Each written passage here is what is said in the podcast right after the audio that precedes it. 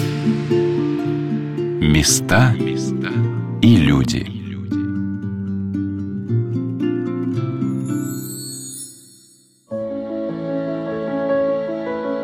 Насколько этот мир привык к понятию нормы?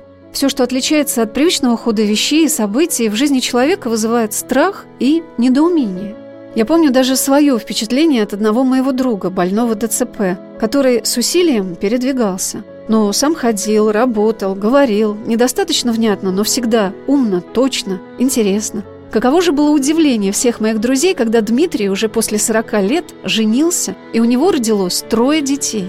Какие внутренние силы, какое желание преодолеть свою немощь, какая вера позволяет человеку подняться над своей болезнью – и насколько важна при этом помощь других людей. Об этом мы говорили со специалистами, которые работают в детском саду, развивающем центре для детей с ДЦП, созданном в Марфо-Мариинской обители милосердия. Елизаветинский сад переезжает этой осенью в новое здание. И там будет возможность принимать намного большее число детей, а пока это несколько десятков человек, которые приходят в сад два раза в неделю – об этом рассказала генеральный директор развивающего центра для детей с ДЦП Татьяна Мышатина.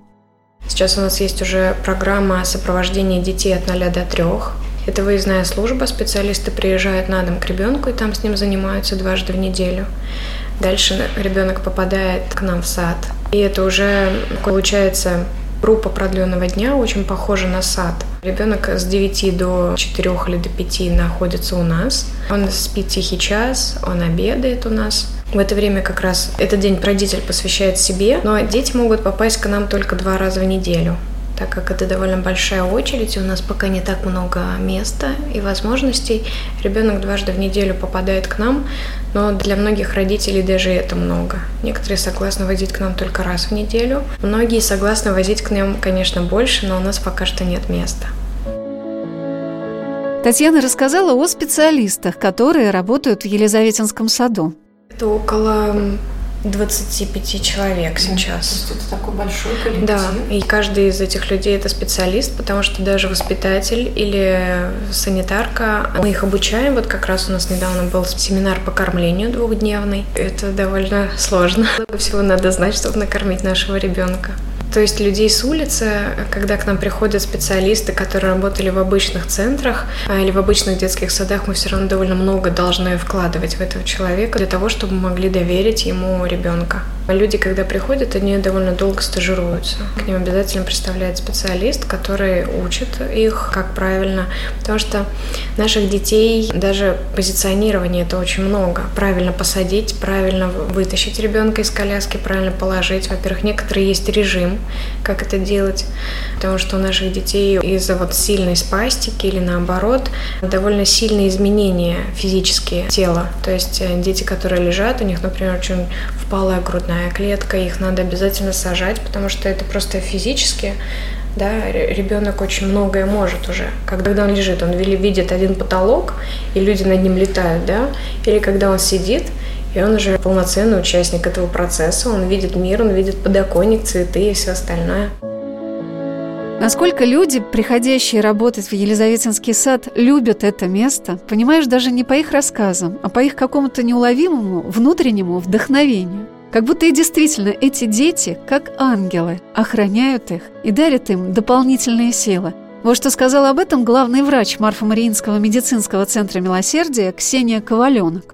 Находиться рядом бывает очень приятно. Там ты просто ощущаешь, что день прошел не зря, когда с ним пообщался. Вообще, в принципе, вышел с работы и чувство удовлетворения какого-то, да, чувство радости. Как-то, я говорю, то есть это есть. Потом, на самом деле, в Евангелии сказано, что делаешь что-то таким людям, которые нуждаются в тебе, ты на самом деле помогаешь Богу, и Он тебе в ответ, конечно же, помогает. И это очень чувствуется сразу же. Я даже когда в травму пришла работать, вот еще будучи там медсестрой только, я выходила с дежурства, я просто на крыльях там, да, совершенно на крыльях. На самом деле, конечно, пребывание в Елизаветинском саду, общение со специалистами и родителями больных детей для меня было связано с большим душевным трудом, каким-то внутренним переломом моего отношения к понятию болезни, больного человека. Здесь все по-другому. Я увидела людей, приближенных к подвигу, к святости. И в глазах мам, и в движениях этих детей, И в трудах работников сада все было наполнено упованием на помощь Бога, Его присутствие, надежду, что вот-вот что-то может исправиться. Ребенок вдруг улыбнется, скажет слово, сделает новый шаг. И еще жизнь всех в этом саду наполнена смирением перед тем, что изменить нельзя, с волей Божией. Ирина Образова, как методист центра, рассказала, насколько важно записывать каждое событие, даже самое маленькое, в поведении ребенка. Как правило, да, заставляю всех записывать девочки подробнее, если есть возможность прямо на диктофон, чтобы никакой мелочи не упустить. Это самое-самое важное наблюдение. Как правило, другого ничего в нашем случае пока еще не придумано. Все эти пирамидки и доски Сигена – это не для наших детей. Для нас много невозможности сделать вот это. Когда ребенок тяжелый, сам не двигается, ну какая пирамидка? Когда он показать не может взглядом, жестом, это очень сложно. Это наблюдение, это адаптация долгая. Это, во-первых, понимание себя. Это чаще всего даже именно на базальном уровне, на уровне вот каком-то инстинктивном, когда ты понимаешь, что у него изменилась температура тела, значит, что-то не так. Он как-то там подвигался, изменил сердцебиение, например. Это значит, вот запах опять же тоже. Он подает сигнал. Вот лежачие дети хосписные, они только так общаются. Он не просто ведь так вот переворачивается от тебя куда-то, пытается отвернуться. Иногда там холодные руки, я все время девочкам зимой говорю, подходите брать ребенка, проверяйте, холодные ли у вас руки. Это тоже очень важно. А воспитатель Светлана Зелепокина рассказала о том, что для нее является главным в общении с детьми. Самое главное вот для меня найти контакт с ребенком. Чтобы именно, вы знаете, на таком быть контакте, вот как, как мы со своими детьми. Чтобы и он чувствовал вот именно такое единение общее у нас. И я не стремилась там вот первое время что-то вот конкретно с Игорем, чему-то его пока вот научить, потому что мне хотелось вот именно установить личный вот с ним контакт. И конкретно с ним я поняла, что можно вот, он очень любил тактильные игры, вот по ладошке я ему делала какие-то, напевала песенки так спокойно, спать укладывала, вот как-то уже, и когда вот налаживаешь контакт с ребенком, уже как-то ты его, ну как своего ребенка, вот эмоционально он очень может резко перенасытиться. Если вот вовремя не уловить этот контакт, он может даже на себе там волосики драть где-то. И вот самое главное, вот увидеть вот изменения в лице ребенка и вовремя вот убрать вот это, чтобы у него не было этого стресса. Мы сразу, когда вот первое время, мы просто для него была очень шумная обстановка, это так напряженно очень. И в какой-то такой момент сразу видишь, начинается изменение в лице. Мы просто уходили в тихое пространство, положишь на постельку и пела песенки с ним. Вот это вот долгое время мы вот в таком вот. Ну вот, а сейчас пошли потихоньку у него уже, он очень любит садик, приходит эмоционально доволен. Самое главное, чтобы они любили это место, чтобы с удовольствием здесь себя вот ощущали как дома и, и могли показать все свои навыки, то, что они умеют, и дальше, чтобы они у них вот могли развиваться. Сейчас у него только, несмотря вот на такой промежуток, у него пошли потихоньку вот успехи в этом направлении. Потому что для семьи очень важно было, так как у них сейчас вот появится второй малыш, чтобы именно эмоционально он уже от шума мог спокойно реагировать на обстановку, чтобы вот не было и маме было спокойнее. И он сейчас действительно вот уже может целый день находиться у нас в садике, уже и на шумную обстановку не реагирует. Для меня это, я считаю, вот этот успех. Для каждого ребенка по-разному. У нас есть вот Сережа был вчера, Сережа Чеваткин, то есть там совсем другой. Он разговаривает, он такой требовательный, то есть проявляет свой характер, если что не так, может и упустить. Но спокойно уже к нему свой подход, то есть там совсем другой интеллект, свой характер. То есть вот как-то мне самое главное найти с каждому ребенку подход. Специалист Центра по социально-бытовой адаптации Светлана Самаркина рассказала, из чего складывается их работа. Я работаю специалистом по социально-бытовой адаптации. Что в нее входит? Вы сидите рядом с Никитой С Петронин. Да. Он уже большой мальчик, тоже давно ходит у нас. Ему около 9 лет. Он у нас ходит сам ножками. Но вот интеллектуальная у нас наша составляющая как бы не очень. Но он пытается, знаете, полностью себя обслуживает. Он может кушать, он может ручки мыть, туалет сам просит. Это самое важное, я считаю. То есть это и как раз относится к нашей работе, к социально-бытовой адаптации. Достаточно активный мальчик такой, любит общество, в общем, и такой веселый, активный мальчишка. Вы вышли гулять, да? Каждый у вас, получается, закреплен за одним ребенком, да? Или Ой, э, вообще воспитатели у нас, то есть это специалист по социально-бытовой адаптации, закреплено двое детишек, ну как-то стараются там чередовать, чтобы там один был попроще, там, да, менее тяжелые какие-то особенности, другой потяжелее, так скажем, да, если можно так сказать. Двое. Это значит, что вы под неусыпным контролем держите, да? То есть Вообще, каждое да. его движение. Вот я смотрю, вы все время смотрите на Никиту. Ну, то есть это моя даже работа такая, да. моя работа, да. Что он захотел, как бы что он выразил какое, да? Движение вы все ловите, да, получается? Ну как, э, мы с ними общаемся, то есть получается вообще наш сад, я считаю лично для себя, это как бы мы вторые мамы, если можно так сказать, да? То есть, получается, мы следим за каждым движением, видим его развитие, что он может, какие у него возможности, и, соответственно, нашему методисту говорим, что и составляем какую-то карту э, реабилитации и уже работаем с детишками.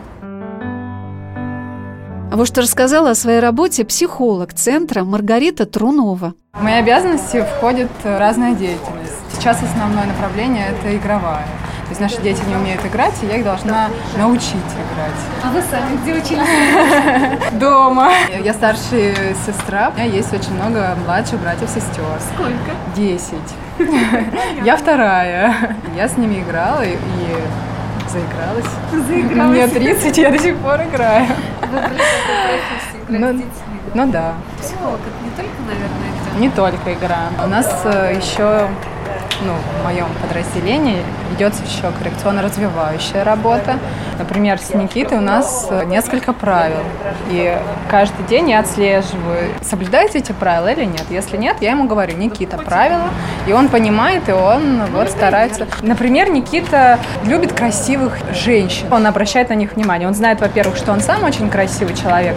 И он обращает внимание на красивых женщин и девочек. И вот смотрите, видите, он, хвата... он не может по-другому выразить свои чувства он кидается на человека и начинает его зажимать в крепкие объятия. И вот мы ввели правила. Я говорю, Никита, правила, и мы вот так вот сдерживаем эмоции свои. Даже если он накинулся, он длительное время был на море и уже подзабыл правила. И сейчас вот он накидывается на нас, и э, я уже вижу, что он подзабыл правила. Я говорю ему, Никита, правила, и сама ему показываю, его руки складываю. И он, э, в общем-то, вспоминает и придерживается. Никита тоже ДЦП вот я смотрю, он ходит, да? Да, да. ну ДЦП есть разных форм, вот у него легкая форма, и он ходит, но ходит с поддержкой. Даже он, наверное, с поддержкой больше ходит из-за зрения, потому что у него есть проблема со зрением, колобома называется заболевание, вот у него кошачьи вот эти зрачки. Сейчас он в очках, вы обратили внимание, они затемняются на солнце, чтобы зрачку глазу не было больно. Я спросила Маргариту, не мешает ли ребенку впоследствии то, что он привыкает все воспринимать через игру. У нас есть специалисты, которые учат родителей, да, вот, например, социально-бытовая реабилитация. Они вот говорят, что нужно там то-то. Альтернативная коммуникация говорит, нужно то-то и то-то. Я стараюсь ничего родителям, никаких советов не давать и ничего Почему? не трогать, потому что это тяжело, понимаете, у них вот столько дел, у них там нет времени на свою личную жизнь. И я просто вот играю, и родители видят, да, что ребенок, например, Аня, говорит, Рита, Рита, быстрее в сад, в сад. Мама пришла мне, пожалуйста, что Аня не хочет в школу ходить. Я поговорила с Аней, говорю, Аня, давай ты учись, я грамоте не обучена, ты мне будешь приходить и учить, ты будешь моя учительница. Все, проблемы не стало. И вот родители сами видят, что дети ко мне тянутся, они там подсматривают, да, я ну, не веду каких-то закрытых уж прям уроков, да, ко мне могут прийти родители посмотреть, как я взаимодействую или играю. Я пишу статьи, у нас был вебинар, вот у меня один вышел, в октябре будет второй. То есть, если родителям интересно и есть у них на это силы, ну, потому что игра — это очень важно. Потому что через игру идет обучение всем навыкам жизненным. В игре дети проигрывают какие-то моменты, но... Не значит, что человек привыкает к игровой ситуации? Нет, не значит. Если он покормил куклу, например, а сам он не может есть, потом мы там, я могу ему сказать, а вот давай теперь ты себя покорми, и мы там перед зеркалом, например, сидим и там себя покормит Миша, например. Это наоборот, как бы из игровой формы мы переходим в другую деятельность. Главный специалист по социально-бытовой адаптации Елизаветинского сада Ирина Образова рассказала, что детям с таким заболеванием не хватает не только игры, но и хулиганства, от которого родители стараются их защитить, боясь, чтобы ребенок не травмировался. А хулиганство тоже развивает ребенка, его психику, его сознание. Вот так. Ирина поделилась, как она пришла в садик.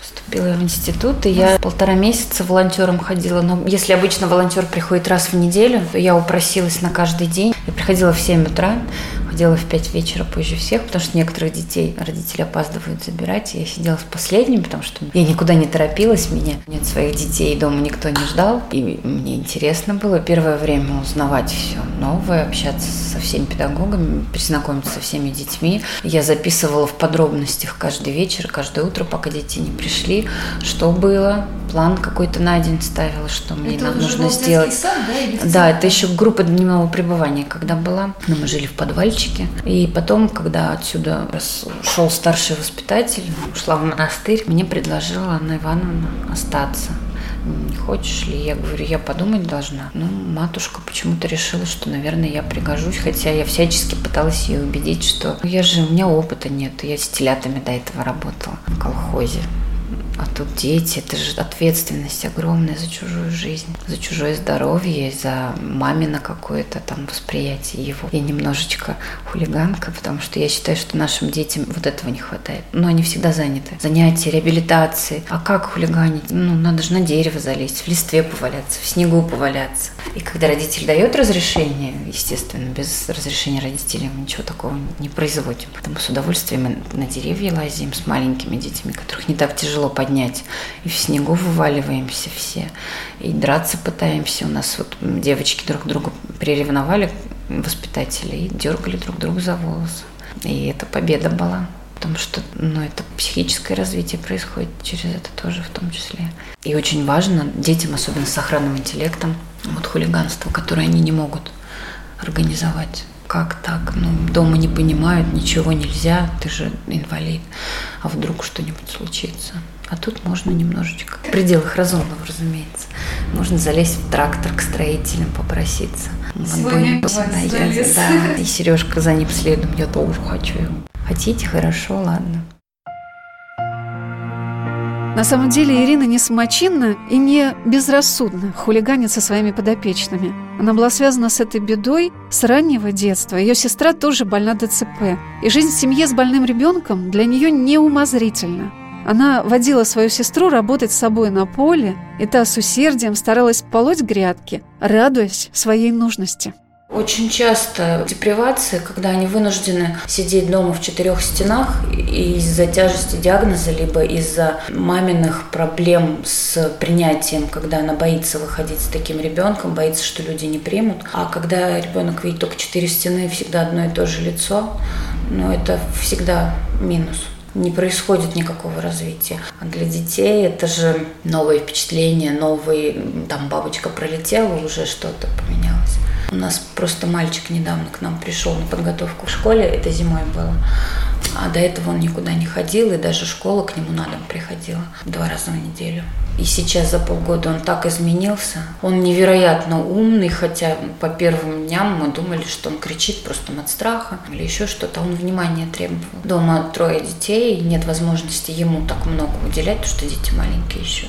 И он так здесь расцвел, ну, в силу возраста мы вынуждены его отправить дальше, но не хочется его отпускать именно потому, что он такой перспективный сейчас. А мы видим, что он и физически уже вторичные получает нарушения, потому что неправильно сидит, не занимается с физическим терапевтом ежедневно, потому что курс реабилитации 20 дней раз там в полгода, но это ни о чем вообще. Таким детям с физическими тяжелыми нарушениями им нужно ежедневное занятие, именно физическая нагрузка ежедневная обязательно. Главный врач медицинского центра милосердия Ксения Коваленок рассказала, какие задачи ставятся перед специалистами по социально-бытовой адаптации развивающего центра для детей с ДЦП, который называется Елизаветинский сад. Наша задача так социализировать, чтобы максимально все, что может ребенок, он делал сам. Может 20 метров на коляске проехать активный, значит, он должен это иметь возможность сделать для того, чтобы это закрепилось, и он мог, если что, самостоятельно передвинуться куда-то. Может взять ложку, значит, наша задача сделать все, чтобы он эту ложку взял и сам там, не знаю, три ложки съедал, хотя вот для начала там, да, но вот чтобы это дальше развивалось, и там потом когда-нибудь он, может быть, самостоятельно научился кушать проситься в туалет. Коммуникация очень важная вещь, да, то есть коммуницировать с людьми, потому что без коммуникации, соответственно, жить в социуме невозможно. Мама понимает, может быть, с полуслова, иногда не понимает, но считает, что понимает. Вот. А наша задача все-таки услышать ребенка, услышать его потребности. От этого зависит качество его жизни и вообще развитие и все остальное. Коммуникация тоже такая составляющая важная, которой здесь логопеды вот занимаются здесь в садике. Сегодня на «Волнах Радио Веры» мы рассказываем о том, как в наши дни в стенах монастыря в Москве в Марфо-Мариинской обители милосердия осуществляется работа и помощь больным детям, имеющим диагноз детский церебральный паралич. В обители несколько служб занимаются данным направлением. Это и медицинский центр, где проходит курсовая реабилитация детей с ДЦП – в течение 20 дней родители приводят своего ребенка на занятия со многими специалистами. Это массаж и ЛФК, логопеды и дефектологи, неврологи и психологи. Также в обители есть служба паллиативной помощи на дому, когда специалисты приходят на дом и помогают совсем еще маленьким детям от нуля до трех лет. Есть проект «Дети ПРО», когда добровольцы выезжают в интернаты, где находятся уже взрослые дети, нуждающиеся в сопровождении – и много-много всего нового, которое только начинает осваиваться и развиваться в нашей стране. Методист центра Ирина Образова рассказала, что сейчас замечательное время для научной исследовательской работы. И радостно, что начинания, положенные впервые в мире в нашей стране профессором, доктором медицинских наук Ксенией Александровной Семеновой, нашли свое продолжение именно здесь, в стенах Марфа-Мариинской обители Милосердия. Потому что милосердие должно быть действенным, дерзновенным. Тогда оно приносит такие замечательные плоды.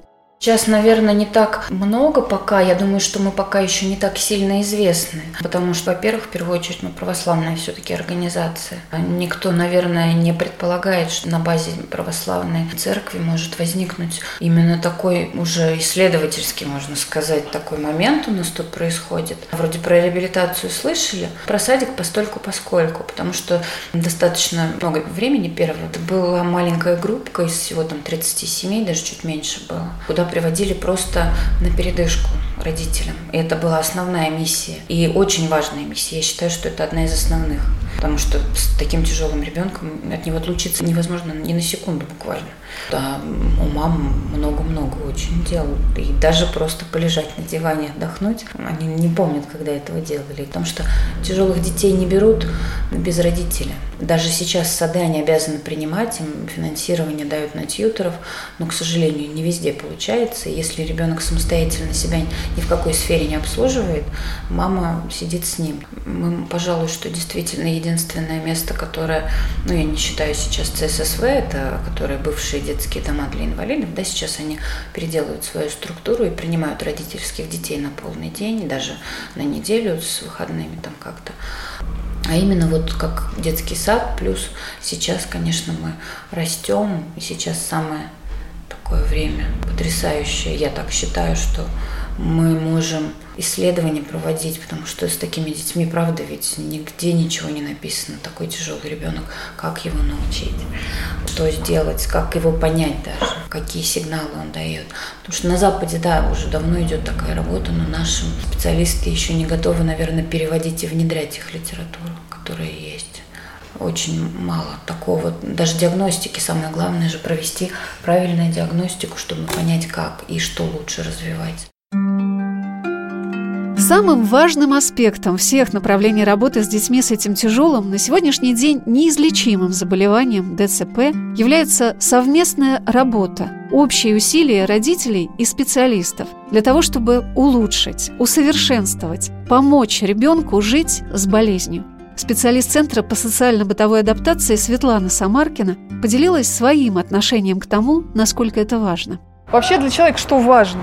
Важно, чтобы он научился минимальным каким-то функциям да, в жизни, чтобы он научился там в туалет сходить. Все это необходимо человеку, потому что кажется нам таким простым, но на самом деле этому научиться, это для них такая большая победа, я считаю, и очень здорово вообще что такой садик существует. Мы взаимодействуем тоже с родителями, потому что если родитель хочет научить чему-то ребенка, да, он приходит в садике вообще чистый лист, там, этого не умеет. Сначала, естественно, обследование врачебное, потом консультация в аптеке, да, комиссия, потом уже мы подключаемся. А когда вот это все в купе работает, и получается, знаете, результат действеннее что даже интеллектуально всем неразвитый ребенок, и он делает такие успехи. Вот Ира сказала, что он будет лежать. Представляете, какой приговор родителям? Я представляю, какая боль у них в душе. И сейчас он делает такие успехи. Это здорово. И слава богу, что все это есть. Мы очень рады, что здесь работаем. Стоите вот так вот подвижно такой рядом постоянный источник движения. Да, это все зависит от людей. Если вот человек э,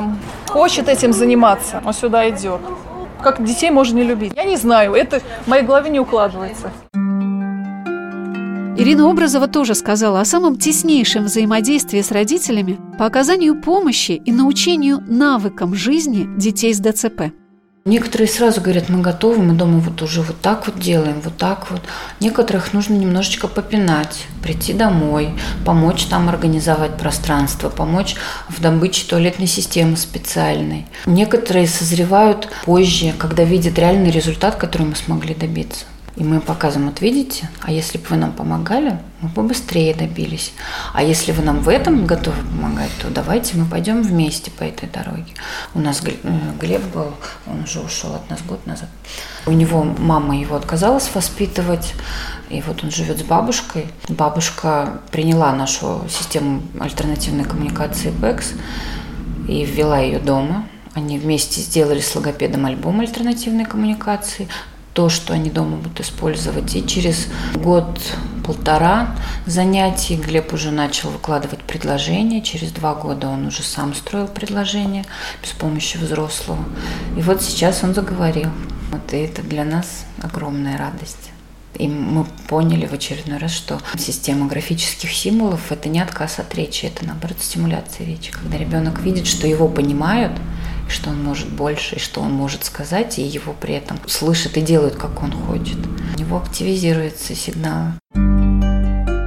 А также Ирина поделилась тем, какую радость вызывают у воспитателей и, конечно же, у родителей даже самые маленькие шажки, успешные попытки этих детишек – я к детям хожу, когда я эмоционально на них заряжаюсь. Ну, конечно, домой приходишь, это все.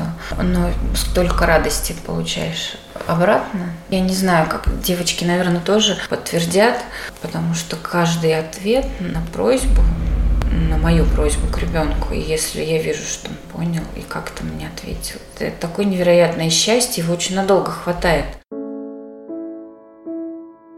Меня поразило в этих скромных работниках детского Елизаветинского сада, развивающего центра для детей с ДЦП, Марфо-Мариинской обители милосердия, женском Ставропигиальном монастыре, что они относятся к детям настолько доброжелательно, настолько искренне, настолько самозабвенно, что действительно чувствуется материнское тепло в их желании помочь этим удивительным, особенным, больным детишкам. И каждый из воспитателей и специалистов как будто занимает здесь свое, только ему предназначенное особое место, о котором сказала психолог Маргарита Трунова. Не знаю, я думаю, что это в человеке все-таки. Да, есть какие-то вещи, которым не научить. Я думаю, что это даже хорошо. Потому что лишние люди тут чужие, тут не смогут работать. Ты либо полностью как-то чувствуешь и доверяешь, и видишь, и работаешь, вот. Либо ты просто смотришь, а потом уходишь, потому что ты понимаешь, что ты не такой. Я думаю, что ну, в данном проекте лишних людей не будет никогда, каких-то смотрителей просто. Ну, зарплата тут маленькая, работа тяжелая, тут уже явно отбор идет, да, такой. Плюс еще матушка строго всех отбирает на собеседование, не все проходят сюда.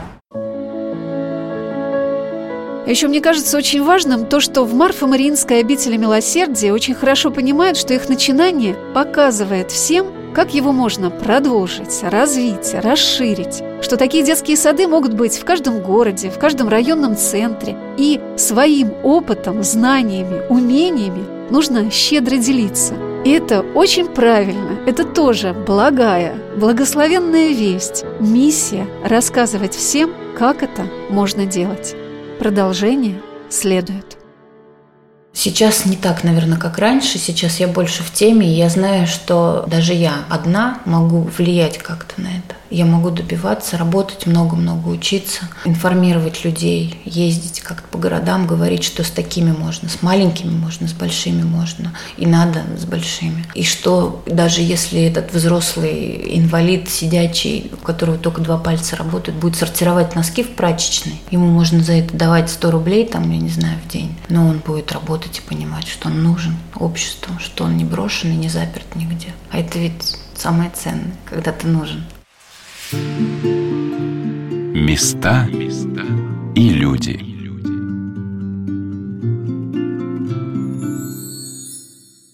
Программа произведена с использованием гранта президента Российской Федерации на развитие гражданского общества, предоставленного Фондом президентских грантов.